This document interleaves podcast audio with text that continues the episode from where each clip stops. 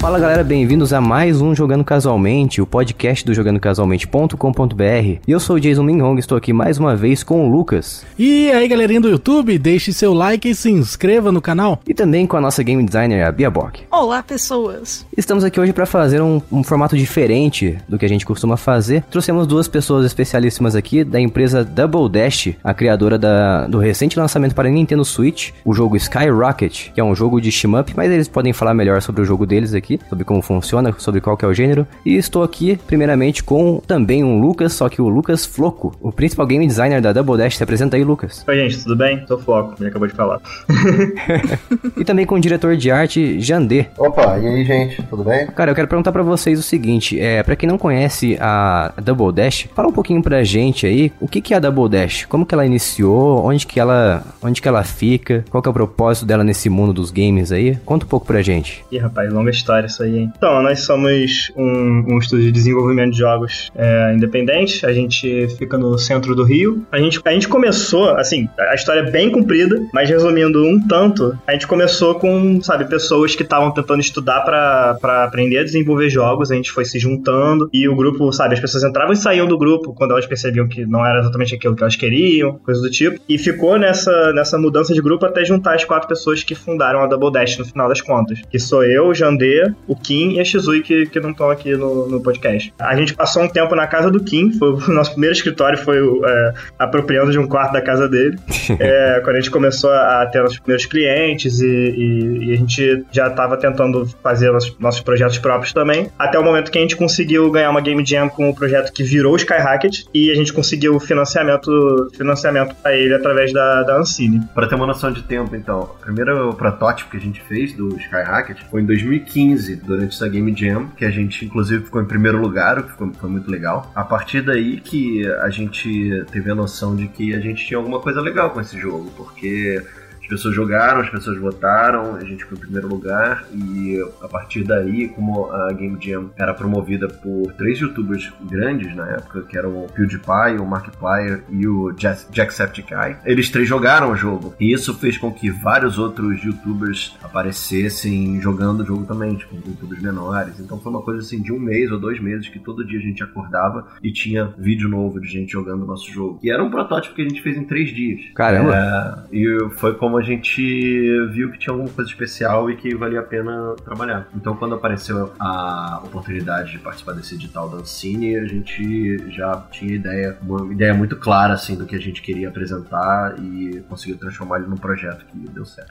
Inclusive, eu pessoalmente eu descobri o, o protótipo de vocês, que se não me engano chama Rocket Boy, né? Chamava Isso. Rocket Boy. Eu conheci depois do jogo final, o Skyrocket, que foi lançado ano passado pro Steam. Daí a gente chegou a jogar o jogo e tudo mais. Eu fui atrás de alguns vídeos vídeos para ver. E eu descobri que existia um protótipo dele chamado Rocket Boy, que foi o PewDiePie mesmo que jogou, eu vi um vídeo dele lá. Então esse game, esse game jam que vocês participaram foi nos Estados Unidos, né? Não sei se eu não percebi se vocês mencionaram isso. É, ele era online, mas aí, por ser online promovido pelos caras, aí foi uma coisa internacional, assim. Ah, entendi. Daí na época chegou a explodir, as pessoas começaram a comentar bastante por causa deles? Nessa comunidade foi. É aquela coisa, né? Tipo, os caras soltam um vídeo e aí ele faz bastante sucesso naquela hora e aí, tipo, alguns dias depois eles soltam outro vídeo e é esse vídeo que passa a fazer sucesso. Como esses caras lançam vídeos, né, e eles são influenciadores, tipo, na, na, na forma mais literal que tem, uhum. outros youtubers começam a fazer co as coisas que eles fazem também. Então, é, foi aí que a gente viu bastante movimento, sabe, nos, nos youtubers menores gravando vídeos. Então, foi uma coisa assim, a gente conseguiu, por exemplo, é, passar muito rápido no greenlight da,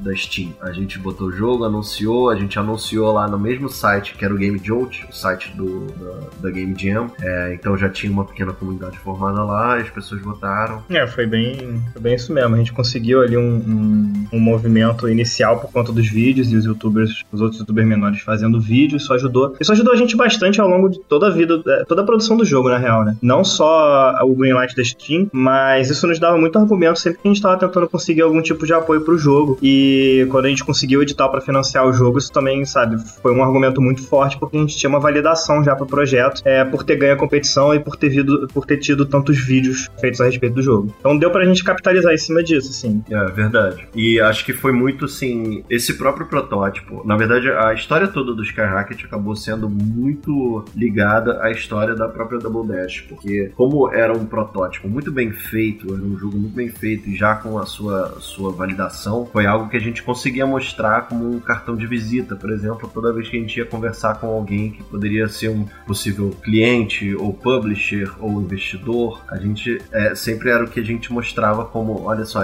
isso aqui é o que a gente é capaz de fazer. Uhum. Uma coisa muito, uma coisa bem polida, uma coisa bem é, acabada e bonita. Então, uma, o que aconteceu foi em 2015 a gente fez isso, mas a gente passou os outros anos trabalhando na empresa, fazendo, amadurecendo. Né? É, mas deixa eu perguntar pra vocês, como é que vocês conseguiram fazer esse protótipo em três dias? Pra mim é uma completa loucura. Ah, é uma completa loucura. Exatamente.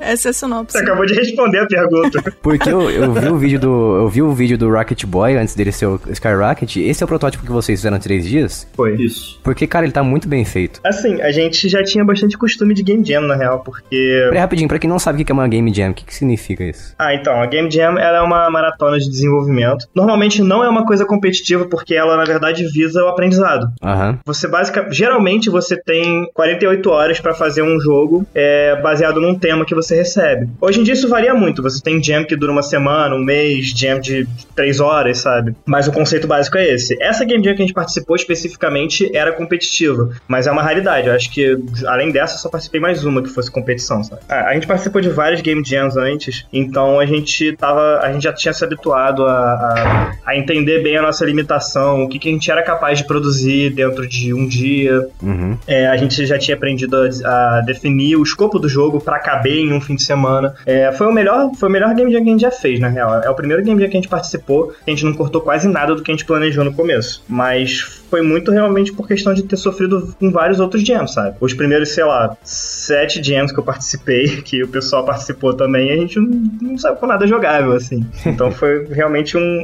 uma experiência, uma experiência prolongada aí que permitiu a gente ter conseguido produzir uma parada maneira nesse, nesse jam. Na loucura a gente cresce mais então? Uhum, exatamente. Você lembra Dragon Ball quando eles iam pra aquela câmara lá do tempo que Ah, um dia lado de fora era um ano e eles passavam um ano quebrando a porrada lá dentro? É tipo isso. Ó, boa referência, hein? Gostei. Já me ganhou. É, tem uma coisa do, do desespero e do improviso, assim, que eu acho que, que na Game Jam é muito valioso, sabe? Você acaba passando por todos os estágios de desenvolvimento quando você consegue finalizar um jogo numa Game Jam, sabe? Até quando você não consegue finalizar, você passa por um estágio de desenvolvimento de jogo que é você não conseguir finalizar o jogo, é algo que acontece bastante. Mas no. Acho que o Skyrocket realmente foi um que a gente chegou. Quando, na época, Rocket Boy, né? Foi um que a gente chegou muito preparado para o que a gente ia fazer, quanto tempo a gente ia demorar fazendo cada coisa. Foi um que a gente conseguiu terminar com tempo de sobra. É, então foi realmente muito bom, assim. Acho que tava todo mundo muito bem ligado, assim, para fazer exatamente ah, ah, o trabalho que a gente queria fazer. né? É, Eu queria saber qual que é a maior dificuldade, qual a maior diferença na programação de jogos e na programação tradicional. Porque eu sou programador normal, vamos dizer. Normal. Programo sistema e tudo mais. Então eu não tenho nenhuma experiência com desenvolvimento de jogos. Mas eu tenho muita curiosidade sobre é, como que a arquitetura muda, né? O que que afeta. O que que vocês mais têm que tomar cuidado, se é o fato de ser um negócio em tempo real, o que que acaba dificultando mais o desenvolvimento, né? Assim, isso pode ser uma pergunta um pouco difícil pra gente responder, já que tá, tanto eu quanto o Jandê, a gente não mexe diretamente com a programação. Ah, tá, pô, desculpa. Não, relaxa. Desculpa. Eu só tô, eu tô meio que só justificando caso a minha resposta não seja muito boa, tá ligado? É, mas, assim, principalmente pra mim, é, a questão da parte do, do game design, eu tenho que estar, eu tenho, eu tenho que estar bem alinhado. Nós todos temos que estar bem alinhados com a programação o tempo todo. Mas é, eu acho que eu consigo te falar mais ou menos sobre como a gente estrutura o projeto. Eu só não consigo muito bem fazer um comparativo disso pra um projeto, por exemplo, de aplicativo, de software ou de, sabe, de outras coisas que não sejam especificamente jogos. Talvez você consiga completar fazendo esse paralelo pra mim. Certo, certo. O que a gente faz geralmente, a gente tenta modularizar muito a nossa produção. No sentido de que dificilmente alguma coisa dentro do jogo vai ser hard-coded, sabe? É, a gente precisa que um inimigo exista funcionando de um certo jeito específico. A gente não vai botar lá na programação exatamente o funcionamento daquele inimigo que só serve para ele. O que a gente faz é a gente pensa no começo do projeto em quais são as ferramentas que a gente precisa para desenvolver aquele projeto e a gente desenvolve todas essas ferramentas de forma, que, de forma que elas possam ser reutilizadas em outros projetos também e de forma que elas consigam abranger tudo que a gente conseguir pensar na hora que o projeto vai precisar. Né? No caso, por exemplo, se eu quero pensar em como eu vou criar os inimigos do jogo, eu vou sentar lá com pessoal da programação, a gente vai conversar sobre como eu quero que os inimigos funcionem, quais são as funções que eu quero que eles tenham, quais são as coisas que eu preciso ser capaz de configurar neles e junto com os programadores a gente vai projetar um editor de inimigo. E a gente faz isso para todas as partes do jogo. O cenário tem o próprio editor, é, os inimigos, as ondas de inimigos, o jeito que elas se cortam, as fases, todos eles, cada um tem o seu próprio editorzinho que a gente montou de forma modular e a gente reaproveita isso em outros projetos depois. Pelo que eu já vi do, do, do Kim conversando sobre a programação do jogo com, com outros programadores, parece que essa é uma, é uma diferença considerável no, no jeito que a gente desenvolve um jogo especificamente. É, talvez assim, dê pra fazer uma, uma comparação de uma forma assim. É como se você estivesse programando para dois usuários diferentes, que estão em camadas diferentes. Um dos usuários é a pessoa que trabalha com você. No caso, seria o Floco Game Designer, que, por exemplo, ele tem que, ele tem que ter uma ferramenta que ele consegue projetar os inimigos que precisam estar no jogo. Ou no meu caso, tipo, eu preciso ter uma ferramenta que eu consigo colocar a arte do jogo da forma que eu quero e fazer com que o cenário se movimente na velocidade que eu quero, essas coisas. E, além disso, tem o usuário final. Ele não pode ver nada disso, ele tem que ver o produto final fechadinho. É. E depois tem toda a parte de polimento e resolução de bug, essas coisas que eu acredito que seja mais semelhante a desenvolvimento de outro software. Eu acho que o, o mais próximo que a programação natural de sistemas e aplicativo e tudo mais chega disso é na parte visual, na parte do que é o front-end, né? Né? Porque no front-end, normalmente é tudo que é produzido é pensando em reaproveitamento e fazer as coisas modulares, né? Fazer as coisas com é, às vezes até matemática discreta para de que forma que o negócio funcione em qualquer situação. Uhum. Eu acho que é o, o, mais próximo, porque normalmente na programação back-end, na parte de servidores, normalmente as coisas são muito hard-coded, né? Por mais que a gente é.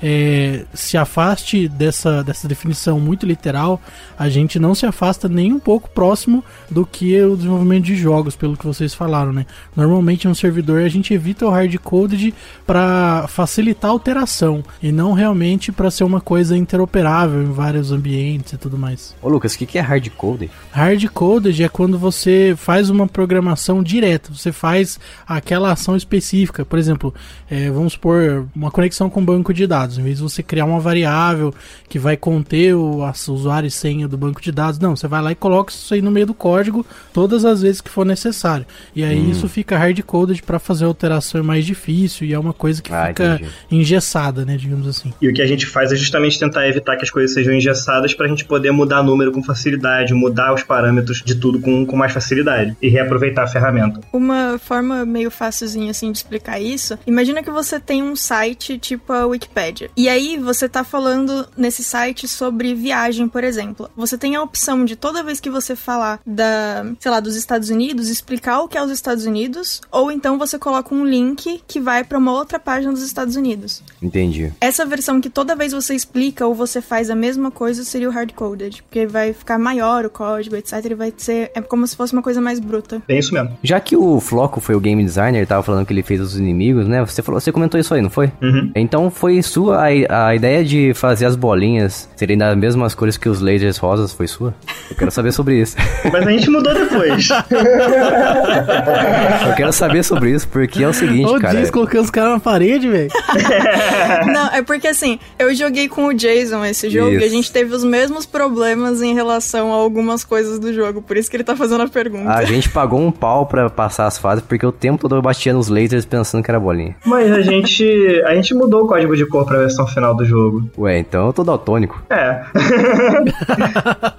Olha, pode ser que talvez seja uma. Pra vocês, talvez seja uma cor muito próxima, não sei. É, pra mim, eu acho meio próximo. Mas a gente teve esse problema, inclusive, quando lançou o jogo pra Steam. Uhum. Na verdade, foi um pouco antes do jogo lançar pra Steam. A gente tava testando com algumas pessoas e a gente teve esse feedback de mexer no, no color coding das, das, dos tiros. Hoje, André, você lembra se isso foi depois da gente ter lançado o jogo? Eu lembro que teve a ver com a Steam. Eu acho que foi antes, porque o nosso. Acho que o nosso trailer de lançamento já tá com uh, as cores certas. É, a gente teve um feedback desses de, de, de um jogador daltônico, ou uma jogadora daltônica, falando justamente que as cores estavam muito próximas, né? Uhum. E realmente estavam mais, assim, porque a bola que você podia rebater era vermelha e o laser é rosa. Então, assim, realmente é uma cor muito semelhante. E aí a gente deu uma mexida nisso para jogar é, as bolas para um laranja mais vivo e a bola fica piscando, enquanto o laser ele é um pouco mais é, ele é um pouco mais suave e é rosa. Tipo, tudo que é, todos os tiros rosas do jogo são tiros que você não consegue rebater. Uhum. né? Então eu não sei se foi essa versão que vocês viram ou se vocês viram a versão mais antiga, porque na versão do Game Jam, por exemplo, era uma loucura. É, era bem isso mesmo. Tipo, cara, o que, que eu rebato aqui? Eu não sei. É, na verdade, eu acho que eu joguei a versão final mesmo, porque inclusive eu joguei ontem a versão de Switch, que foi lançada agora. Ah, então é. E também, inclusive, vocês deixaram a mensagem lá, é, cuidado com os lasers, eles não podem ser rebatidos.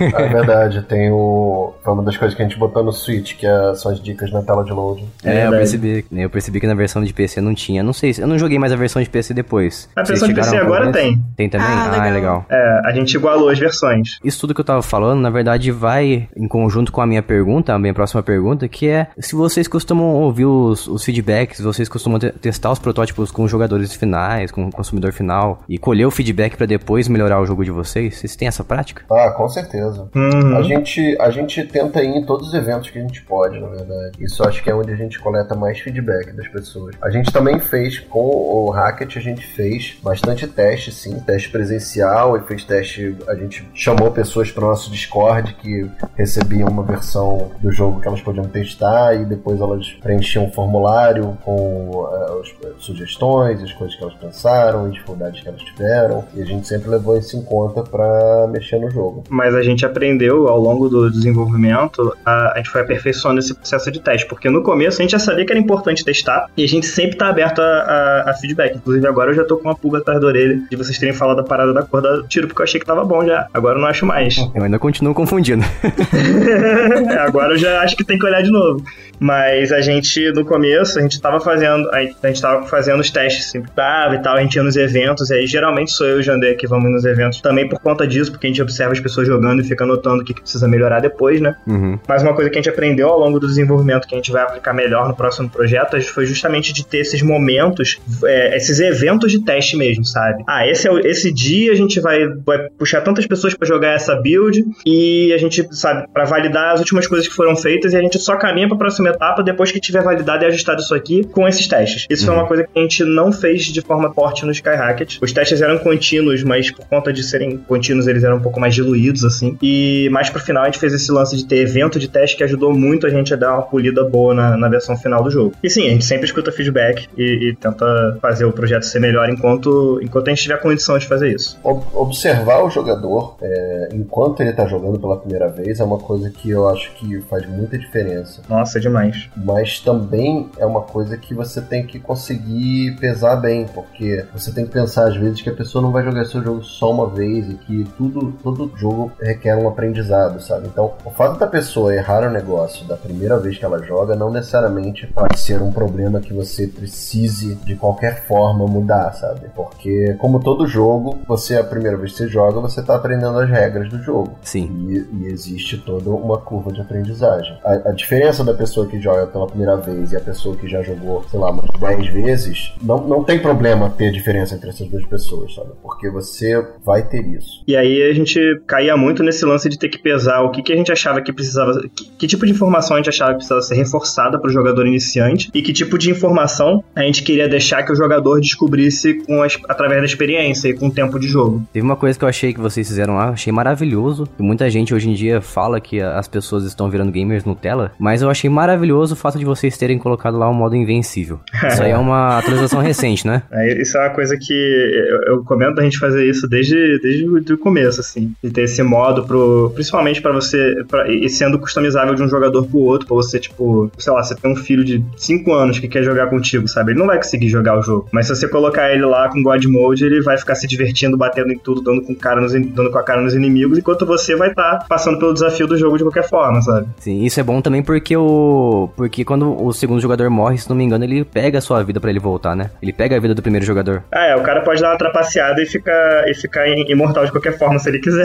pelo God Mode, roubando vida do filho. Não, essa história de, de gamer Nutella, assim, é uma meio que uma coisa uma reclamação meio boba, assim, porque se você Também parar acho. pra pensar, a grande maioria desses jogos dessa época que as pessoas falavam assim, ah, esses jogos realmente eram difíceis. Quase todos esses jogos tinham um macete de, de vida infinita ou um macete É de invencibilidade. tipo, eu não sei quantas vezes eu zerei Doom é, com o macete de todas as armas e, e invulnerabilidade, sabe? E, e beleza, ok, o jogo talvez não tenha sido pensado pra jogar assim, mas, tipo, eu tinha 6 anos de idade, essa era a forma que eu tinha de conseguir jogar Doom, sabe? A mesma coisa com Sonic, se você parar pra pensar. Tipo, tava falando agora desse modo que se você, se você colocar um dos jogadores do Skyrocket com vida infinita, o outro vai acabar ficando com vida infinita também, porque ele vai poder sempre reviver. Se você parar pra pensar, Sonic 2 era assim, porque você tinha o Tails que era invulnerável e o, Sim. o seu irmão mais novo podia jogar com o Tails e era sempre ele que acabava matando todos os chefões, enquanto o Sonic só ficava lá pegando argola pra não morrer. sabe? Realmente. É meio que uma reclamação boba, eu acho, hoje em dia, sabe? Ah, eu também acho. Eu, acho. eu acho que isso aí é uma. Esse modo invencível que vocês colocaram pode ser uma coisa meio óbvia pra algumas pessoas, mas pra mim é, eu gosto muito de ter esses modos assim. Pelo menos uma diminuição de dificuldade nos jogos, porque às vezes eu só tô afim de ver a história e curtir o jogo, sei lá, ver o gráfico dele, ver os visuais. E o jogo de vocês é bonito pra caramba, já deixo elogio aqui, é muito bonito. Aí, Jandé, uh, Uh, obrigado. A trilha sonora também é maravilhosa. Então eu tava cansado de morrer e eu pensei, pô, o que, que eu posso fazer aqui pra parar de morrer? Daí eu vi que vocês liberaram esse modo invencível. Pra mim foi, foi alegria, o importante é que você se divertiu. com certeza. Eu acho que o negócio todo dessa, dessa coisa de ah, os jogos agora são muito fáceis é que o problema de verdade tá na, na forma que muitos jogos são fáceis de um jeito invasivo. É, então, também. tipo, se no Skyrocket a gente ficasse interrompendo a sua o seu jogo pra avisar assim, desvia dessa bola, desvia desse laser, rebate essa bola, acerta esse cara aqui. Tipo, aí o jogo ia ficar chato, ia ficar fácil demais de um jeito chato, sabe? Uhum. Uhum. Da forma que, da forma que a gente fez de colocar que você pode ficar vulnerável, você pode escolher quais, qual buddy você vai usar, tipo, o jogo fica mais fácil, ainda fica mais fácil de uma forma divertida, você ainda tá fazendo todas as coisas do jogo que são divertidas, que é rebater a bola, que é acertar os inimigos, que é desviar, desviar dos tiros. Eu acho que isso faz uma diferença mesmo. E ele não invalida todos os desafios também, porque tem missão que você não vai ter mais facilidade de cumprir porque você tá imortal, sabe? Uhum. É, o jogo continua difícil, né? Assim, é, é- isso não invalida ainda os desafios do jogo, porque, por exemplo, você tem a missão de não ser atingido em nenhuma fase, e ser imortal não importa, porque você ainda conta quando você é atingido. Exatamente. É, então o desafio ainda tá lá, ainda existe essa camada de desafio se o jogador quer ser mais hardcore, e ele pode encarar esse desafio de forma diferente, inclusive, sabe? Ele pode tentar fazer todas as missões que ele quiser imortal, isso não me incomoda. Eu realmente acho que eu quero que o jogador tenha experiência da maneira que pode ficar divertida pra ele, sabe? Esse negócio de, de ajuda invasiva me lembra um outro jogo que eu tava jogando que eu gosto muito, mas que eu tava jogando com, com, mais, com mais gente, né? E o jogo ele tem uma cordinha que você pode puxar pra te ajudar se tiver muito difícil. Tipo, quando, quando você tá demorando pra passar de fase, surge uma cordinha dourada. Se você puxar ela,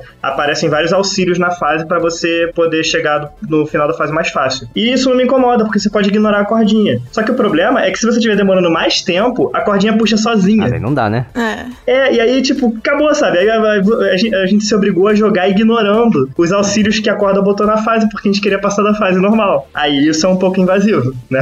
É, concordo, concordo totalmente. Eu, eu acho que quando você deixa a escolha na mão do jogador, é o plano perfeito. É. É, cara, e quem sou eu pra falar disso aí? Porque eu me diverti muitas horas, muitas, muitas horas com Game Shark no Play 1. Então, sem dúvida nenhuma, eu não posso falar nada disso aí. Até porque existe um certo prazer em você ligar o God Mode e simplesmente sair varrendo tudo que tem no jogo. né? É, Sim, sim. e como vocês falaram, as conquistas não invalidam, mas falar pra você, viu? Cada conquista que vocês colocaram no, no jogo que vou te contar, é impossível conseguir aquilo. Ou eu sou muito ruim.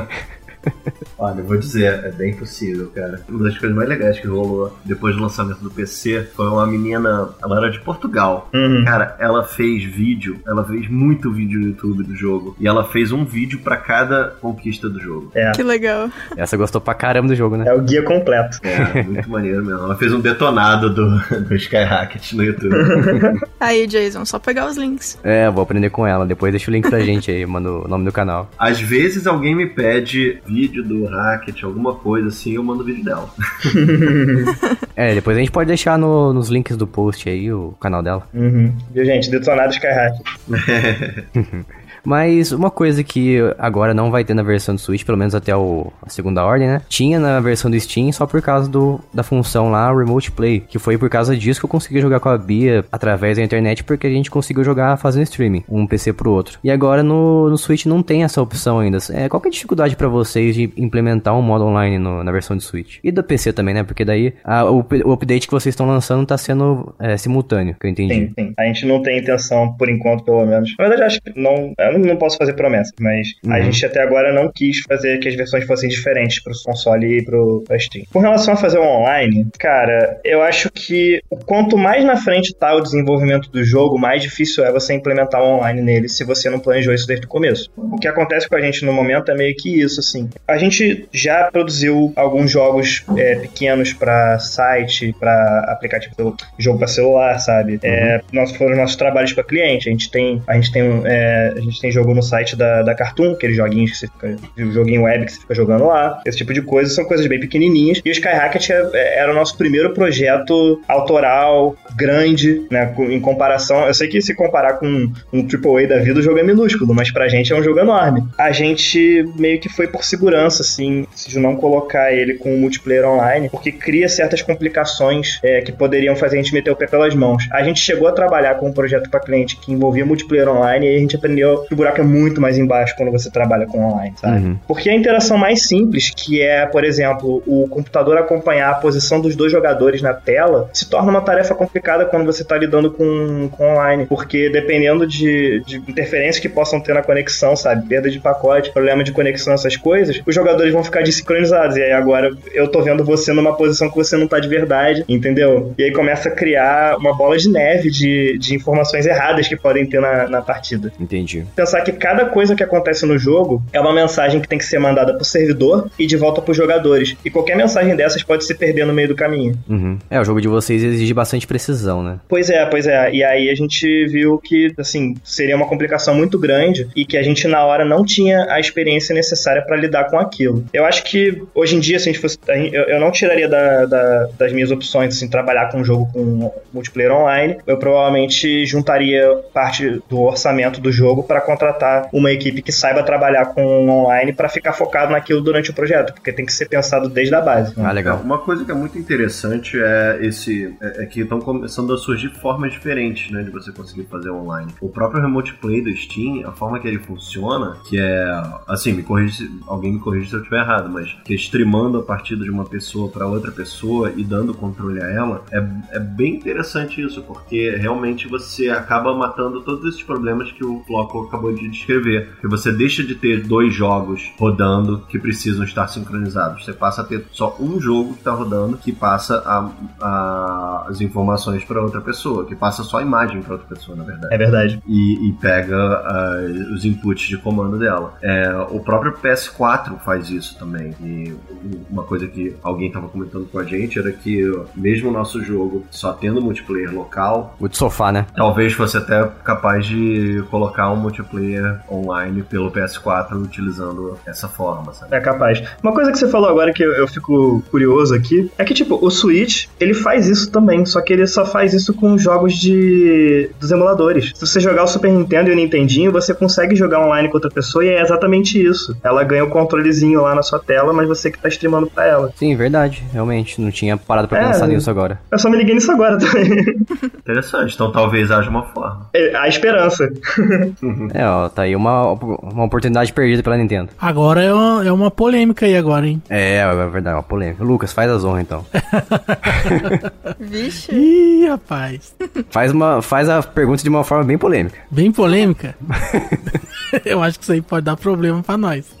Eu- eu não vou forçar muito a barra, não. Eu queria saber de vocês o seguinte: como é o processo de publicação das plataformas do PC, da Xbox, do PlayStation, da Nintendo? Qual é a pior de todas? Qual que é a mais porcaria? Você olha e fala assim: meu, preferia que não tivesse essa versão de tão lixo que é o jeito que funciona isso daqui. E não obstante, qual é a mais cara delas? Mas daí você não vai querer que eles falem a Nintendo assim, né? Porque eu, inclusive, já fiz um, um todo um dossiê no grupo dos ouvintes sobre o subsídio de hardware que eu acredito que existe na indústria, porque os jogos na Steam eles são muito mais baratos que no console, o que para mim já é uma prova cabal de que existe um subsídio de hardware, né? Porque o computador é muito mais caro às vezes com a mesma mesma capacidade de poderio gráfico de um console, ele sai muito mais caro. Ou seja, o console pode de repente estar sendo vendido até com prejuízo, quiçá, né, com prejuízo. E aí o jogo ele pode ter, ser mais caro para pagar, né, para compensar esse valor, semelhante ao que os cartuchos de impressora são para as impressoras jato de tinta. Então eu queria saber isso de vocês aí. Eu quero juntar só um pouquinho, eu quero juntar uma pergunta também. Eu quero saber por que, que o jogo de vocês é R$28,99 no Steam e no Switch é 43 reais. Aí, ó, é subsídio de hardware. Isso tem uma resposta interessante até, na verdade. É, fala, fala, fala primeiro qual que é a pior, né? Porque depois a gente fala de dinheiro. Mas daí se eles falarem quem que é a pior, vai ter que tirar da eShop. Não, então, olha só, eu posso dizer que a pior é a... é... E realmente, é, trabalhar com não, não, mas, mas falando sério. Parabéns. É, mas falando sério, a gente não tem muito, falar, muito como falar sobre a publicação no PS4 ou no Xbox, porque a gente ainda não publicou nesses, nessas plataformas. Então, realmente, o processo de publicação, eu não faço a menor ideia como é que é. É. Uhum. É, A gente sabe como é o processo de, de entrada, porque isso é uma coisa que a gente já, já começou a fazer. É, a Steam, acho que todo mundo sabe bem, assim, a Steam é bem fácil. O- No nosso caso, quando a gente entrou, ainda estava rolando Greenlight, e o Greenlight era um processo de votação. Quando a gente colocou o jogo lá, é, as pessoas votaram até muito rápido pra gente entrar, então foi, foi bem tranquilo. É, você tem umas coisas de tipo. umas coisinhas assim que a gente foi aprendendo ao longo do tempo, tipo, como é que você faz a transferência bancária, como é que você recebe o dinheiro, é, como é que você, sei lá, coloca preço na plataforma, é, como é que você coloca um CNPJ lá, um monte de coisa assim que são, é, fazem parte de todo o processo de você ter uma empresa e querer lançar um produto. Isso vai acontecer com qualquer plataforma. Agora sim, todas as, todas as plataformas, o PS4, o Xbox e o Switch, eles têm uma certa curadoria para você entrar. No caso do, do Xbox, você tem uma você tem um formulário assim muito, muito é, é bem organizado. Você preenche um formulário, você faz o pitch lá do seu jogo, tipo você descreve como é que é o seu jogo. Se você tem vídeo, você manda vídeos. Se você tem imagem, você manda imagens.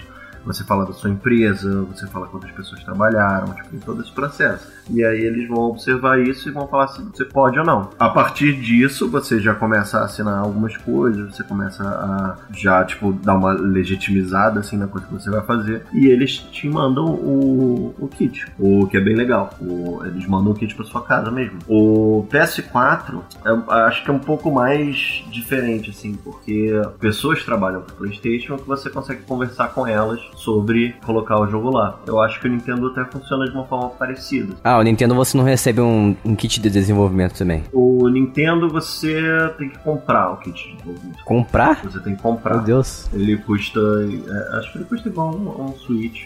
Mas é todo um processo. Sim, você precisa, você precisa ser aceito, você precisa ser aprovado como um desenvolvedor da Nintendo. Uhum. Aí você, você precisa primeiro ser aprovado como desenvolvedor da Nintendo, para depois ser aprovado como desenvolvedor do Switch. E aí você, quando é aprovado como desenvolvedor com o Switch, você consegue esse direito de comprar um dev kit. E vocês foram aprovados de primeira? A gente. Cara, a gente até deu um pouco de sorte com isso. Foi, foi. A gente deu a sorte de conhecer pessoalmente algumas pessoas que trabalhavam na Nintendo, é, Ah. e- numa numa viagem que a gente fez para São Paulo. E por sorte eram pessoas que teriam influência, é, que ajuda, poderiam ajudar a, a ter acesso ao- a essa aprovação. É. Então teve um QI no meio dessa história. aí. É. É, eu, acho que, eu acho que realmente o único que não teve foi o Xbox. Porque, É. porque a gente conseguiu conhecer alguém do PlayStation, a gente conheceu- conseguiu conhecer alguém da Nintendo, e foi a partir daí que essas conversas evoluíram até a gente conseguir o direito de, de mandar na plataforma. É. O Xbox foi realmente o único que a gente passou pelo processo de normal deles, assim, de chegar e tem que me inscrever e tal. Todos eles a gente meio que passou por esse processo, na real, né? Hum. O da Nintendo, a gente conheceu eles quando a gente estava expondo o jogo num evento. Então eles, eles já tiveram a oportunidade de validar o jogo. E assim, a decisão de aprovar o, o, o jogo ou não, não, é, não vinha deles. Mas eles conseguiam ajudar a gente a chegar até as pessoas que aprovavam. Ainda, ainda teria que passar pelo critério delas. Elas teriam que olhar o jogo e falar que aquele jogo merece estar, é, sabe, tá num nível de qualidade bom o suficiente para entrar. Uhum. E aí eles ajudaram a gente a, a passar por esse processo e a gente foi aprovado. PlayStation, a gente não estava expondo o jogo quando a gente conheceu, mas a gente conseguiu contato e era uma pessoa extremamente acessível. Então foi bem tranquilo conversar, é, conversar com ele, perguntar até recomendação, né, de como a gente poderia passar por esse processo, o que a gente poderia fazer com o nosso jogo para ter mais chances de passar, de ser aprovado pelo, pela seleção da, da, da, da- Sony. E aí a gente conseguiu tranquilo. A Microsoft a gente meio que usou o que a gente tinha aprendido fazendo as- é, a certificação pros outros e, e- e- e passou também. E por que, que vocês escolheram, depois do Steam, a Nintendo como a próxima plataforma pro jogo? É, assim, é uma coisa que a gente não podia falar antes, mas acho que a gente pode falar agora. É, isso foi diretamente ligado ao, ao, Indie, ao Indie World que rolou nessa semana. Ah, sim. A, a ideia toda foi: a gente não tem tempo suficiente para fazer o porte para todas as plataformas, que seria o ideal, porque quando você consegue lançar o jogo para todas as plataformas, todo, todo o marketing que você faz fica multiplicado por três. Você passa a aparecer não só em sites da Nintendo, mas você passa a aparecer em sites de Xbox e PlayStation. Então, o seu jogo fica em evidência em vários é, canais diferentes. Mas, como a gente sabia que não ia conseguir fazer isso, a gente tinha essa oportunidade de, de aparecer. Não era nada certo, mas era uma, mas era uma, era uma possibilidade que a gente sabia que era um pouco grande, pelas conversas que a gente teve lá. E a gente escolheu fazer isso. Escolheu pegar o que seria, no quesito de marketing, o que seria, o que seria mais viável e que seria mais proveitoso. E também tem o fato de que, desde, sei lá, desde, desde Sempre. é, desde sempre, desde a primeira vez que a gente mostrou esse jogo pra alguém é, e que o Switch existia, ah, o que a gente mais escuta é: nossa, esse jogo seria muito maneiro no Switch. Eu sabia que você ia falar isso. E, tipo, e- e é, e é verdade, o jogo funciona bem no Switch, ele tem cara de Switch, ele, Uhum. ele parece um jogo muito legal. Ele é um jogo muito legal de se jogar no Switch. Ele é um jogo, pô, que que sua, sua, é, o aspecto dele é, de arcade, old school, tem tudo a ver com a plataforma dele. Então, isso. Então, é, acho que é, a gente teve duas sortes aí, né? Que era o fato da gente ter essa possibilidade de aparecer no Direct, que foi algo que realmente chamou muita atenção pro jogo agora, e o fato de ser de isso acontecer justamente para uma plataforma que as pessoas estavam pedindo pro jogo aparecer. E por que que o, a versão do Switch é mais cara que a versão do Steam? Ah, então, isso é uma coisa bem interessante. O, o Switch, como provavelmente todos os donos de Switch. Vocês, vocês têm Switch? Vocês três? O Jason tem dois, então acho que já, já conta já. Vale. É, então, como todo mundo que tem Switch, pelo menos todo mundo no Brasil que tem Switch sabe, é, é uma plataforma muito fácil de você trocar a região. E uma coisa que acontece bastante é as pessoas compram o jogo na região que o jogo tá mais barato. Você pega um jogo, por exemplo, como Katana Zero. Katana Zero é um indie de muito boa qualidade e que tá vendendo a 15 dólares também. Que nem o, que nem o Hackett vende no Steam e que nem a gente sabia que ia vender no Switch. O Katana Zero, se você for procurar o, o preço dele na Argentina, você consegue comprar ele por 3 dólares. Nossa, diferença. Pois é. É, então, a conclusão que a gente chegou foi: a gente não queria vender o jogo pelo preço. Assim, no Brasil, porque a gente mora no Brasil, a gente sabe muito bem como o jogo é caro no Brasil, a gente sabe muito bem quanto custa o dólar no Brasil. Então, a gente não queria que o jogo é, custasse aqui no Brasil o mesmo que ele custa em dólar lá fora, porque isso, ainda mais agora com o dólar a 5 reais, é, isso seria que o, jogo, o nosso jogo custaria 75 reais aqui. E a gente, Caramba. a gente não queria isso porque, cara, eu não gasto 75 reais num, jogo. É, então, sabe, quando a gente teve a possibilidade, isso foi uma coisa importante também, porque a gente pediu pra Nintendo pro jogo lançar na eShop brasileira. É, isso é uma coisa que não é, é, assim, ou alguns jogos simplesmente não sabem que a eShop brasileira existe, ou alguns jogos simplesmente escolhem não lançar na América Latina. Imagino que por causa desse negócio do preço. Aliás, foi uma coisa interessante que eu pensei agora em perguntar para você. Quanto que ele custa, quanto que o Skyrocket custa na eShop americana, norte-americana? 15 dólares. É, mas aqui no Brasil, quando você coloca um jogo na eShop do Brasil, o preço ele é convertido de dólar para real ou você coloca no, o preço final já em real? O preço, o preço final é real. Você,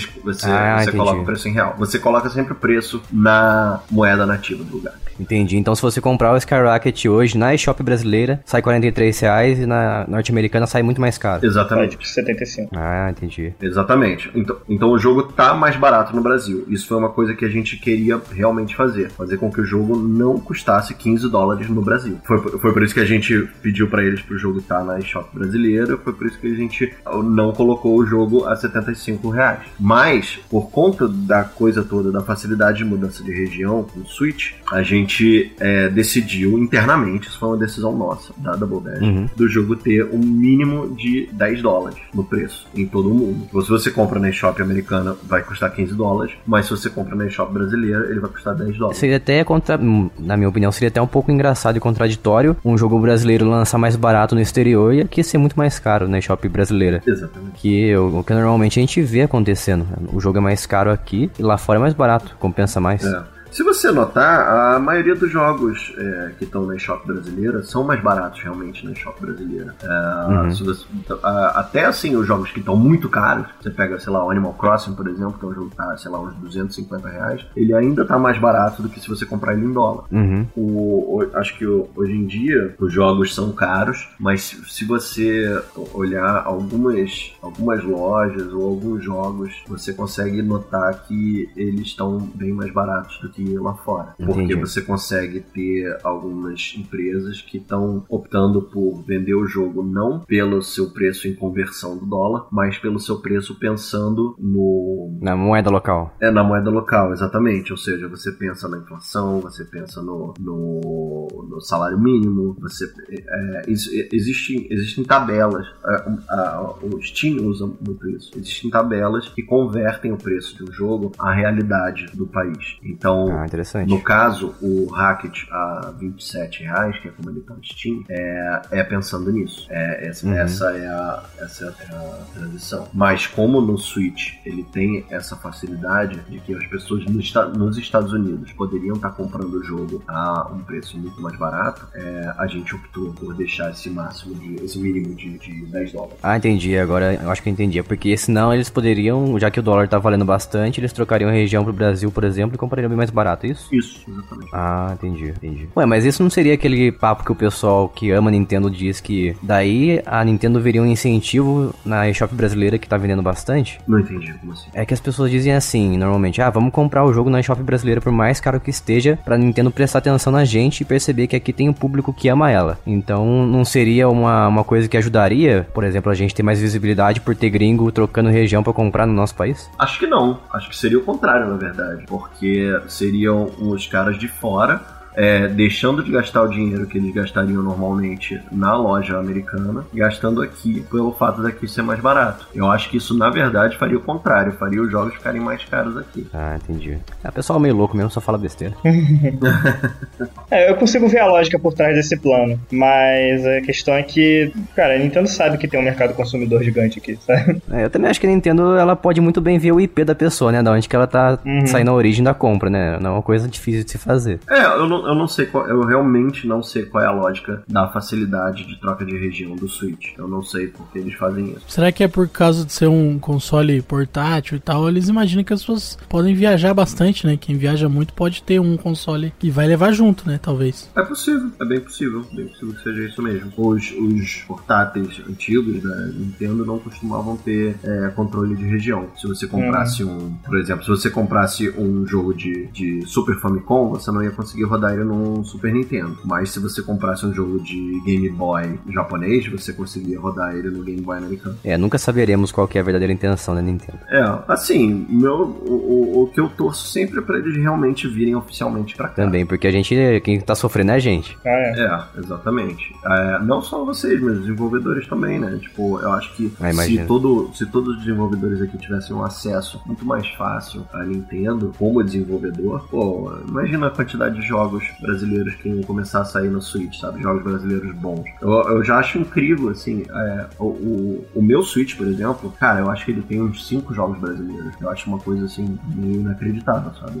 E- O meu também. jogos brasileiros maneiros. É, então, realmente, isso tá mudando, mas podia estar mudando com uma influência maior deles, sabe? Uhum. É, eu acho que eles não se mexem porque não querem. Não engulo, eu, eu- eu não engulo essa de, ah, o imposto é muito alto. A empresa é bilionária, cara. É, então, é uma. Eu acho que é um. Eu acho que eles são muito.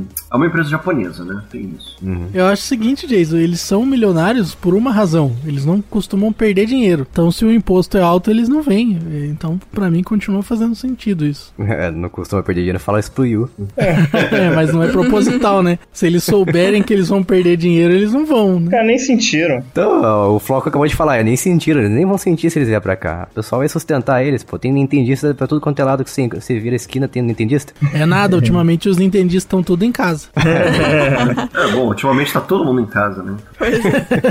em geral, né? Mas eu quero perguntar uma outra coisa pra vocês que envolve a gente também. Como é que funciona a distribuição de chaves dos jogos de vocês? A gente, por exemplo, a gente queria uma cópia pra fazer review, pra falar do jogo e fazer uma propaganda do jogo pra vocês. Como é que vocês, quais critérios que vocês levam em consideração na hora de distribuir a chave pra review, pra divulgação, tanto faz? É, depende muito, assim. A gente, por exemplo, na Steam, a gente consegue pegar chaves infinitas, sabe? Não é muito Ah, sabia disso. Isso é Bom, bom você ter falado isso aí, porque eu já ouvi desenvolvedor me falando assim que do Steam acabou a chave, hein? Não, então, acaba.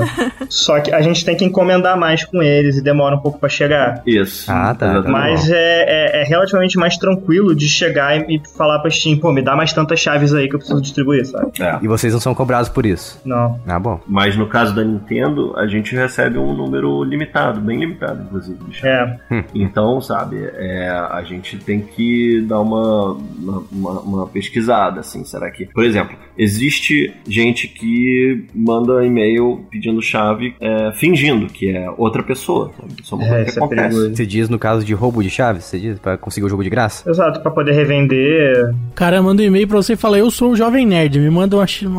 é, exatamente, exatamente. Basicamente, é. Aí a gente entra em contato lá com o Jovem Nerd e fala assim: olha, esse cara aqui é de vocês? Eu quero falar assim: não, não é não. Tipo, É ligeiro. Caraca, Aí, é porque, cara, acontece coisa assim, por exemplo, a gente, a gente recebeu, a gente recebe um e-mail de um cara pedindo chave, falando assim, ah, vou fazer um, um vídeo sobre vocês. Aí a gente entra no canal do cara, só tem vídeo de Call of Duty.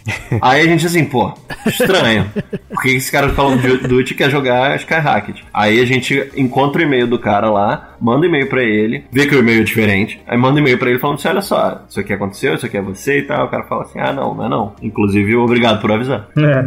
Aí a gente tem que ficar de olho nesse tipo de coisa, né? Que acontece bastante até. É. E também acontece isso, tipo, a gente recebe um e-mail de alguém e vai olhar o canal do cara e o canal do cara não é grande coisa. O canal do cara, sabe, tem poucos seguidores, é, não tem muita não, não tem muita gente interagindo. Então a gente chega a nossa a, a, a nossa a ideia é que o canal não vai, sabe, ter muito retorno. É, e assim, eu até queria acrescentar uma coisa sobre isso especificamente, né? Que é essa parte de medir engajamento e tal. Que, infelizmente, isso é uma coisa que a gente tá tendo que fazer com as chaves do Switch, justamente por elas serem limitadas. Mas, pô, quando, quando a gente tava com as chaves, sabe, quando a gente tava fazendo esse mesmo trabalho com as chaves da Steam, que a gente podia, é, entre aspas, esbanjar um pouco mais, é, cara, a gente não tem problema nenhum de chegar, sabe, um- um uma, uma pessoa de um canal pequeno tá querendo fazer vídeo, alguma coisa assim, a gente não, não costuma ter problema de chegar e mandar chave. Quando é o, o- o canal de Twitch, a pessoa fala que vai fazer live, a gente, quando tá dentro, dentro de um horário que dá, a gente participa da live, sabe? É, pode ser a live que tá só o streamer e a gente no chat.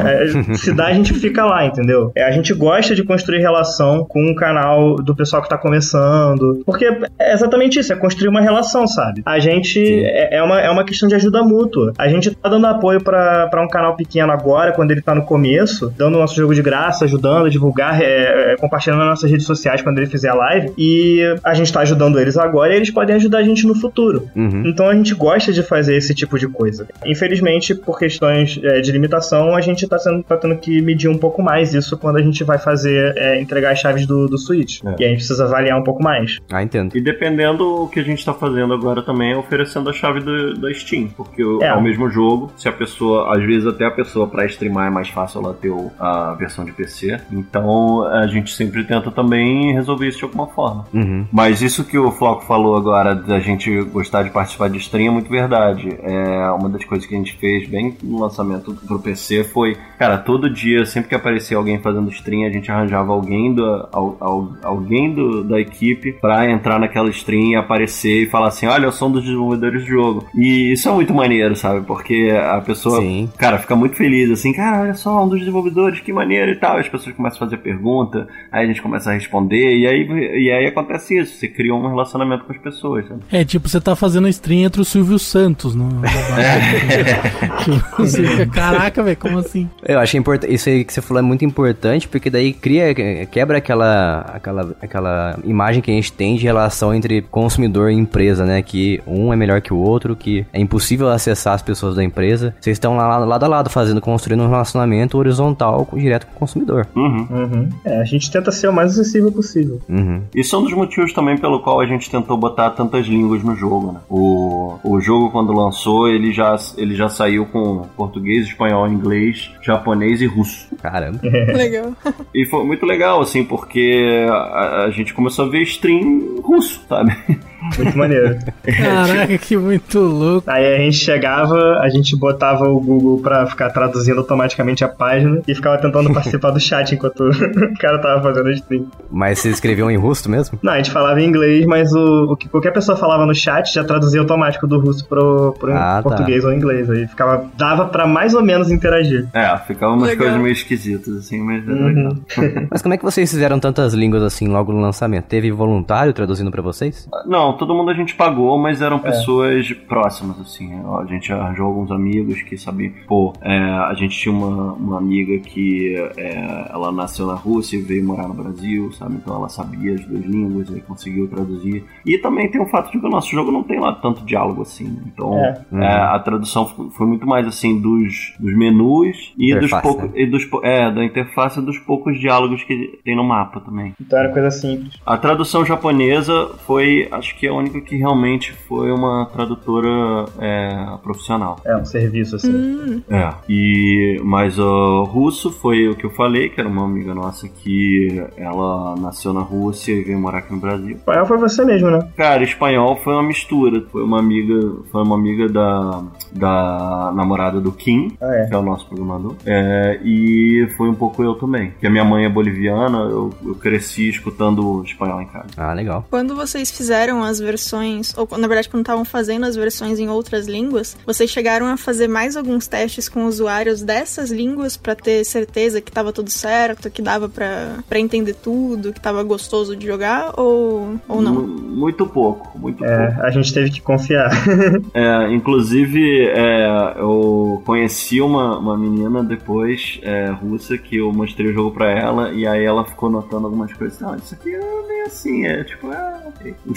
Ah, sim. Então pode ser que tenha um pouquinho de, de English em outras línguas no nosso jogo. É bom que a gente pode falar que é referência também é quando a gente jogava jogo com inglês errado, quando a gente era É.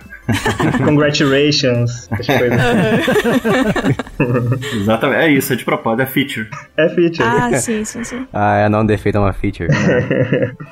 Como é que vocês enxergam o mercado brasileiro de games? Vocês acham que a gente tem profissional suficiente? Inclusive, vocês são formados na área? Vocês tiveram contato com a área antes de começar a desenvolver o jogo? Vocês a vida toda foram, sei lá, desenvolvedor de jogos, diretor de arte, game designer? No meu caso, eu me formei em desenho industrial. É, eu trabalhei durante um tempo na área no, no audiovisual, né? Trabalhava numa produtora de, de cinema e vídeo. Mas é aquela coisa, assim, jogo videogame desde meus 3 anos de idade, sabe? E sempre quis trabalhar com jogo. O meu projeto final na faculdade foi um, foi um protótipo de um jogo, é, foi tudo voltado para isso. Mas assim, uma coisa que eu sempre pensava era que para eu trabalhar com jogos, eu achava que eu ia ter que ir para fora, sabe? É, uhum. O fato da gente estar tá trabalhando com jogos aqui no Brasil e de ter, na verdade, minha própria empresa de jogos é algo que, sei lá, eu tive que chegar aos meus, sei lá, 28 anos de idade, assim, pra, pra aprender que seria possível. É, eu, no caso, não cheguei a me formar. Eu, eu comecei, assim, a faculdade querendo fazer, querendo trabalhar com arte para jogo, na real, né? Cheguei a trabalhar um pouco com isso, é, freelance de animação, essas coisas. Uhum. Eu fiz faculdade de design gráfico, não terminei. E assim que eu entrei na faculdade, eu, eu comecei a correr atrás de um lugar onde eu pudesse estudar para fazer jogos, porque eu sabia que a faculdade ia me ensinar algumas coisas sobre gráficos, mas não ia, não ia me ensinar específico de jogo. Foi aí que a gente começou, eu comecei com meu irmão um grupo de estudo que foi tipo, o primeiro passo para chegar no caminho até a, a, a Double Dash. É, mas assim, não tinha tanto ambiente propício para estudar desenvolvimento de jogos aqui. Pelo menos não na época que eu tava começando a faculdade e muito menos na época que o, que o Jandê tava começando a faculdade, né? Um pouco antes. Quando eu entrei na faculdade, acho que o Jandê tinha acabado de se formar. É, então, tipo, 2010, por aí. É, então foi muito fazer o que eu já tava acostumado a fazer com qualquer coisa que eu gostava de fazer na minha vida, que era ser autodidata. Sempre que eu queria aprender alguma coisa, eu só corria atrás de material para estudo e, e, me virava em casa. Hoje em dia eu acho que já tá um pouco melhor nisso, porque você começa a, a ver, tipo, mais faculdades trabalhando nesse conceito de desenvolvimento de jogos e amadurecendo e entendendo quais são as disciplinas necessárias e como eles podem dividir os cursos para realmente abranger as especialidades que precisam para desenvolvimento de jogos, que é extremamente multidisciplinar. Uhum. Hoje em dia eu acho que tá, sabe, um pouco mais, um pouco mais saudável, assim. É, eu já começo a ver, da última vez que eu fui convidado para ir numa faculdade, por exemplo, para ver trabalho de aluno, eu já conseguia ver algo, sabe, muito mais é, no caminho certo do que o que eu via é, quando eu tava na faculdade. E com relação aos profissionais daqui, cara, a gente tem muito, é, a gente tem muito talento bom aqui no Brasil, sabe? A gente tem pessoas extremamente competentes, principalmente por a gente viver num, num território que é tão adverso a, a, você conseguir crescer nesse, nesse ambiente, né? Aqui é, é um lugar que é difícil você, você ter uma empresa, é difícil você trabalhar com cultura, né? E é difícil especificamente dentro da área de cultura você trabalhar com videogame no, no, no Brasil, pelo menos, sabe, há um tempo atrás isso era uma afirmativa extremamente forte, que hoje em dia ainda é, mas tá, sabe, ficando mais, tá sendo uma, uma coisa mais tranquila. Mas por esse ambiente tão adverso, eu acho que a maioria dos profissionais que a gente tem aqui cresceu cascudo pra caramba. então, assim, todo mundo teve que correr atrás do próprio conhecimento, teve, não, não teve como ficar, sabe, é, pegando curso e estágio em empresa de jogos para aprender e tal, não sei o que. Então tá todo mundo descobrindo como fazer as coisas aqui. E isso formou profissionais muito preparados, muito talentosos. A gente vê muito trabalho bom vindo daqui. Acho que uma coisa que eu nunca vi aqui no Brasil é estágio em empresa de games, eu nunca vi isso. É, é difícil. Na minha faculdade, por exemplo, o, a minha turma, eu não lembro quantas pessoas tinham quando acabou o curso, devia ser umas 30, 40, sei lá. E um número muito limitado conseguiu estágio em empresas que faziam jogos de fato. Boa parte foi conseguir estágio só depois em coisas que não tinham a ver com jogos, ou nem fez os estágios e nem terminou a faculdade por isso. É, é porque a, a nossa, a nossa indústria aqui, ela tá começando a, a firmar o pé no chão agora. A gente já tem empresas é, boas e a gente tem empresas que estão se estabelecendo, como eu disse, com profissionais muito bem preparados. A gente tem, a gente consegue contar nos dedos as empresas que são grandes aqui, sabe? A gente tem, por exemplo, a Wildlife, a gente, a Wildlife, a gente tem a Quiris, a gente tem a Gazeus, que são empresas grandes de desenvolvimento de jogos, são bem estabelecidas e conseguem ter todo um, um sabe? Empresas capazes de, de, ter um plano de carreira, assim, é, de uhum. ter estágio, de ter, sabe, toda essa estrutura que uma empresa deveria ter conforme ela cresce. É, mas a grande maioria das empresas está no nível mais ou menos que a gente está, que é a gente faz trabalho para cliente, a gente está com o primeiro ou talvez o segundo lançamento, até a Behold também, que é uma empresa consideravelmente grande. A gente está no primeiro ou no segundo lançamento, assim, comercial, que é 100% da uma propriedade intelectual daquela empresa, sabe? É, e a gente está no processo ainda de ter uma base, ter uma estabilidade para a equipe que existe no momento, e o próximo passo seria ter condição de crescer com aquela equipe, e é nesse ponto que entraria, por exemplo, a condição de você ter um programa de estágio na sua empresa. Uhum. A gente está caminhando nessa direção. Ah, interessante, hein? O pessoal vai ficar de olho então nos programas de estágio de vocês. Calma.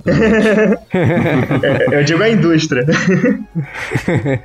E eu tenho, antes da gente encaminhar para a última pergunta aqui, eu tenho uma pergunta que um ouvinte fez em relação ao Indie Showcase da Nintendo, que vocês participaram. Uhum. O Patrick Moreno perguntou, como é que foi o processo para vocês aparecerem nesse, nesse último, é, é, posso chamar de vídeo, né, da Nintendo que apareceu no Uhum. YouTube. Uhum. Esse último vídeo que a Nintendo soltou dos jogos indies que apareceu o Skyrocket. Foi difícil? Vocês já tinham contato direto? Vocês mencionaram, né, que tinham contato direto de alguém de lá. Como é que foi? Eu, eu diria que o processo de ser selecionado para participar do, do vídeo, eu não posso dizer que foi necessariamente difícil, porque a gente não estava fazendo nada ativamente para isso. O que aconteceu foi, quando eles conheceram o, projeto e a gente foi ser- e a gente conseguiu ser aprovado para pegar o dev kit, né, conseguiu ser aprovado como desenvolvedor, eles falaram com a gente que eles iam ter esse, eles iam fazer esse direct é, em março e que eles estavam cogitando o nosso, o nosso projeto para ser um dos, um dos projetos do, do, do vídeo, entendeu? Então foi uma coisa que veio totalmente deles. A gente não se inscreveu em lugar nenhum, a gente não fez nada disso. Foi só, tipo, Ah, a gente mostrou um jogo que eles acharam que tinha qualidade suficiente e eles começaram a cogitar. E eles falaram: olha, não tem garantia nenhuma ainda de que vocês vão entrar, mas fica atento que a gente tá pensando em, em botar vocês lá. Aí a partir daí foi mais um- uma troca de e-mails. Era, eles mandavam um e-mail pedindo algum material do jogo, a gente mandava e eles usaram isso pra avaliar e a partir do momento que eles é, aprovaram a gente pro, pro direct, aí eu diria que foi complicado, porque a gente precisava gerar a gente precisava gerar um material pro direct e a gente recebeu a documentação deles, então a gente precisava seguir à risca o- os guidelines que eles deram, sabe? O vídeo tem que ter esse formato, esse tempo, manda esses arquivos de áudio, parará, tipo, sabe? Todas as especificações técnicas foram a pa- a parte onde foi difícil, porque a gente toda hora ficava meio paranoico, assim, de ter certeza que a gente tava fazendo um material que fosse ser bom e cumprir os requisitos. É, e ao mesmo tempo a gente estava fazendo porte, porque a ideia desde o início era fazer o lançamento junto com esse direct. É. Uhum. Então, é, ao mesmo tempo que a gente estava criando esses materiais para mandar pro direct, a gente estava vendo se o porte estava certo e tentando fazer o porte ser é, aceito no- pelas guidelines de lançamento deles também. Pois é, então era conseguir o processo de certificação ao mesmo tempo que a gente conseguia garantir que o material do vídeo estava da qualidade que eles precisavam. E isso tudo com o maior segredo possível. Ah, é, essa foi a parte mais difícil, com certeza. É, o negócio todo, o negócio todo é, é bem secreto, sabe? Tipo, a gente tinha um codinome pra falar sobre isso, a gente não podia falar com ninguém. Então, por exemplo, uma coisa que aconteceu foi, a gente foi, a gente foi na PAX, né? A gente tava lá é, na PAX em Boston. Pra, pra quem não sabe, PAX é a Penny Arcade Expo. Acontece em, são, é um evento só de videogames que acontece nos Estados Unidos e na Austrália, eu acho, hoje em dia. Só de jogos indies, né? Não, é de jogos em geral, assim. Lá tava. Ah, geral. Tem, vai PlayStation, vai Nintendo, tinha um. É. Tinha Ah. um, um- Como é que se chama? Tinha um buff lindo do Animal Crossing. É, É, eles, eles fizeram uma vila do Animal Crossing lá, assim, que as pessoas podiam andar e tirar foto. Muito maneiro. Muito legal, muito Legal. bonitinho. É, enfim, vai empresa grande, mas no caso dessa parte de Boston, uma- um grande atrativo são os jogos indies que são anunciados lá. E a, gente, e a gente foi lá, a gente tinha um stand, a gente mostrou o Hackett lá. E uma coisa que acontecia era, que nem a gente falou mais cedo, todo mundo que jogava virava e perguntava quando é que vai sair no Switch. Porque esse jogo é perfeito pro Switch. Ah, vocês levaram a versão de Steam e colocaram um controle, sei lá. E a gente não podia falar ainda que o jogo ia sair pra Switch. Então era aquela coisa assim, e aí, quando vai pra- sair pro, pro Switch? Eu, tipo, é, não sei. Coçava pra falar. Nossa, era muito difícil. Não só era difícil falar que o jogo ainda não ia sair pra Switch, como era muito difícil quando ter, tipo, a vontade de falar pra alguém mais próximo que o jogo ia sair num direct, tá ligado? É, exatamente. Conseguimos, Nossa, mas foi difícil. É. Mano, mas legal que a Nintendo notou vocês, É, né? exatamente. Pois é. Foi, foi uma coisa que deixou a gente bem feliz, assim. Literalmente a gente foi notado pela Nintendo. E eu realmente espero que nos nossos próximos projetos a gente seja notado de novo, né? Porque aparecer num direct, mesmo que por um tempo muito curto, assim, foi um. Pra mim, pelo menos, foi um objetivo profissional realizado, sabe? Duas coisas que eu sempre quis foram lançar um jogo da, num console da Nintendo e que meu jogo aparecesse num- num- numa apresentação dessas da Nintendo. Ah, tem um Nintendista aqui então. Pô, total. É, a gente sempre brinca isso, assim, o, o Floco é nintendista e eu sempre fui ceguista a minha vida inteira. tipo, pra você ter uma noção, eu tenho a coleção de, de videogames aqui que tem, tipo, os consoles domésticos da Nintendo tem todos. E todos os jogos que eu tenho da, da SEGA são emprestados do Jandê.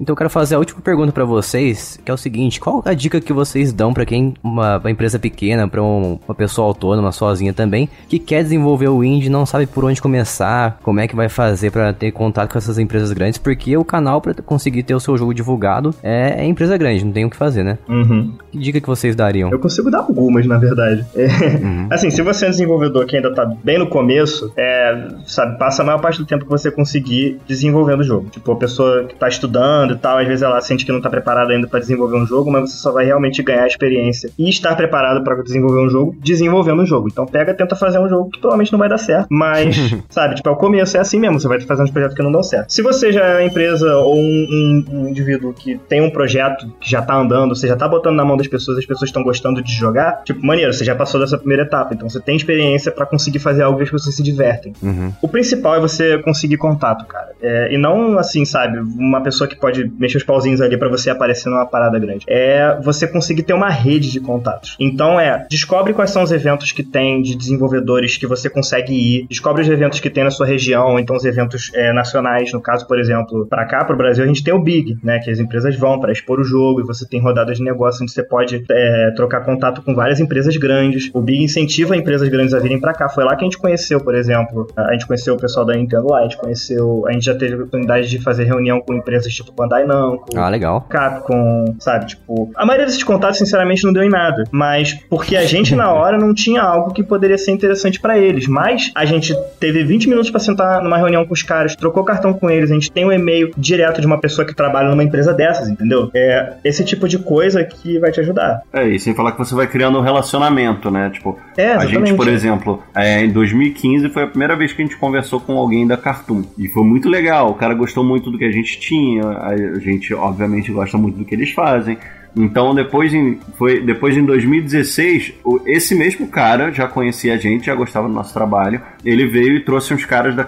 Assim, esse cara era da Cartoon brasileira. Aí esse cara veio uhum. e trouxe uns caras da Cartoon de fora para falar com a gente. Falou assim: olha, eu trouxe eles aqui porque eles precisam conhecer o trabalho de vocês, porque acho que vai ser maneiro vocês trabalharem com a gente. E aí começou outro relacionamento, de falar com outras pessoas. É. E aí depois foi só em 2018 que a gente foi finalmente fazer um jogo com eles, sabe? Mas tudo isso foi vindo desse relacionamento que a gente teve. Então, sabe, é tipo, é um namorinho que você vai fazendo lá, vai, sai um dia, sai outro dia, um jantar aqui e ali, pra finalmente acontecer alguma coisa. É. E assim, aí agora é uma, é uma relação contínua, sabe? A gente tá constantemente trocando é, e-mail com o pessoal da Cartoon. Eles mandam o, o, o que ele, eles mandam os briefings dos projetos que eles estão procurando no momento. A gente prepara a proposta e de vira e mexe a gente, a gente consegue um projeto novo com eles. E também, é, não só essas oportunidades de negócio, mas também você, é importante você fazer relação com as outras empresas que estão desenvolvendo, porque aqui no Brasil, principalmente, as empresas querem se ajudar, entendeu? Uma coisa que já aconteceu aqui no Rio, por exemplo, foi de uma empresa é, tava fechando negócio com uma publisher, aí um dos caras da publisher veio visitar o Brasil, essa empresa avisou no Ring, que é tipo o nosso, a nossa associação de desenvolvedores aqui no Rio, é, e aí a gente marcou um evento para várias empresas em conhecer o cara, porque vai que ele se, se interessa por, pelo trabalho de outra empresa dessas, sabe? E isso veio a partir da relação que as empresas estavam tendo entre si. A gente sempre tenta se ajudar.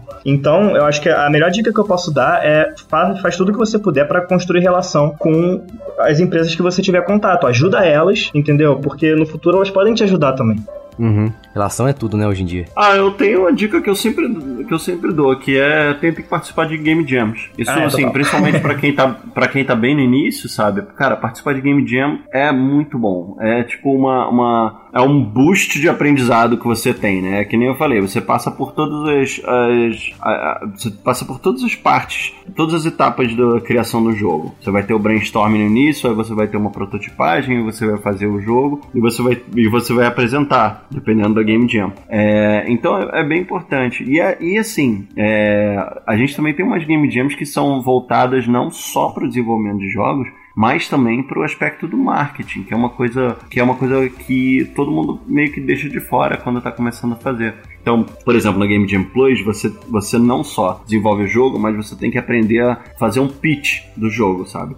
E isso é uma coisa que a gente, como Double Dash, acabou aprendendo muito cedo, porque a gente começou aí nesses eventos, no Big, por exemplo, que aí vai na rodada de negócios. A gente tinha já alguns projetos que a gente queria apresentar para as empresas, a gente começou, começou a fazer a apresentação e começou a, a ir nessas reuniões e apresentar e aprender a apresentar essas coisas, porque ela, essas reuniões demoram tipo 10, 20 minutos no máximo. Então você tem que saber apresentar rápido e escutar rápido e responder rápido. Não, são, são, nossa, são várias coisas importantes que você acaba aprendendo quando você tem essa pressão de fazer um jogo rápido e apresentar ele para um, um, grupo. É, eu acho que você tá acabando dando, tipo, uma, uma dica extra aí, que é, tipo, aprenda a vender o seu jogo da, da maneira mais rápida possível, né? É, verdade. Vender a ideia do seu jogo, explicar ela rápido de forma que seja é, tentadora para uma pessoa que possa vir investir nela. É, e ainda sobre Game Jam, eu acho que não é à toa que tantos jogos jogos é, de sucesso, principalmente jogos, jogos indies de sucesso, né? Tem saído de Game Jams, sabe? Uhum. Você tem, por exemplo, você tem Celeste, você tem Super Hot, é, você tem Papers, Hotline Please. Miami, é, tem o Skyrocket agora, tem o Papers, Please, tudo isso saiu de Game Jam. São jogos de Game Jam que o cara faz, faz uma coisa... É, Surgeon Simulator, por exemplo, também. Ah, é? é posso ficar listando aqui pra sempre.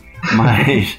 É, são jogos que você faz e você, nesse, nesse período de, sabe, criatividade é, é, em combustão ali, você acaba criando um negócio muito maneiro, que em forma de protótipo você já vê que ele é maneiro. E aí, a partir daí, você começa a trabalhar nele e acaba virando um produto no final. Isso é muito importante. E todos esses jogos que você citou agora aí de Game Jam são de extrema qualidade. Exatamente. É, é. Gosto de todos. É isso aí, então. Acho que beleza. Gostei bastante dessa conversa. Lucas, Bia, alguma coisa para considerar? Alguma pergunta? Não, eu tô, eu tô bem também. Eu gostei bastante de, desse momento de conversa com vocês e de saber como vocês fazem as coisas. É igual na sua empresa, Bia? Tem algumas coisas diferentes. Essa a ideia, por exemplo, de fazer as coisas modulares a gente não usa tanto. Provavelmente porque os, os jogos, na verdade, na época que eu entrei, eles estavam fazendo um jogo específico que foi o primeiro jogo para PC. Então, a gente acabou não pensando tanto em fazer isso porque os outros eram todos para celular. Mas eu gostei da ideia porque faz muito sentido do ponto de vista de produção. Parabéns. Valeu. Tá certo. Então, Floco e Jandê, cara, muito obrigado mesmo pela presença de vocês dois aqui. Então, aproveita agora o momento do Jabá e deixa o link para as pessoas, como é que elas conseguem encontrar Double Dash e até mesmo perfil, os perfis pessoais de vocês na internet. O, a gente tem o nosso site www.doubledashstudios.com, é, tem o skyhacket.com também. Tanto eu quanto o Floco estamos no Twitter, a gente tenta. A gente posta vários vídeos de gato. É, a gente posta vários vídeos de gato. A gente é, tenta estar cada vez mais presente lá e sempre respondendo as pessoas. É, a gente está sempre aberto a conversar com todo mundo. E o Skyrocket vocês conseguem encontrar na Steam ou agora na eShop também. Qual que é o arroba de vocês no Twitter? É Double Dash STU. Esse é para Double Dash, né? No caso. O, eu tô em arroba JandSF. E eu nunca lembro a minha arroba, então eu tô abrindo o Twitter rapidinho aqui pra ver. o meu é Lucas Underline Floco. Ah, beleza. Vou colocar depois os links do, da publicação também. Floco com K, só pra lembrar. beleza, então, cara, obrigado mesmo, viu, pela participação aqui. Gostei bastante. Voltem mais vezes. Obrigado pelo convite. Com... É, obrigado a vocês. Show de bola, mano. Valeu Muito demais. Obrigado. Voltem com o próximo jogo, inclusive, hein? Ah, espero que sim. Espero que sim.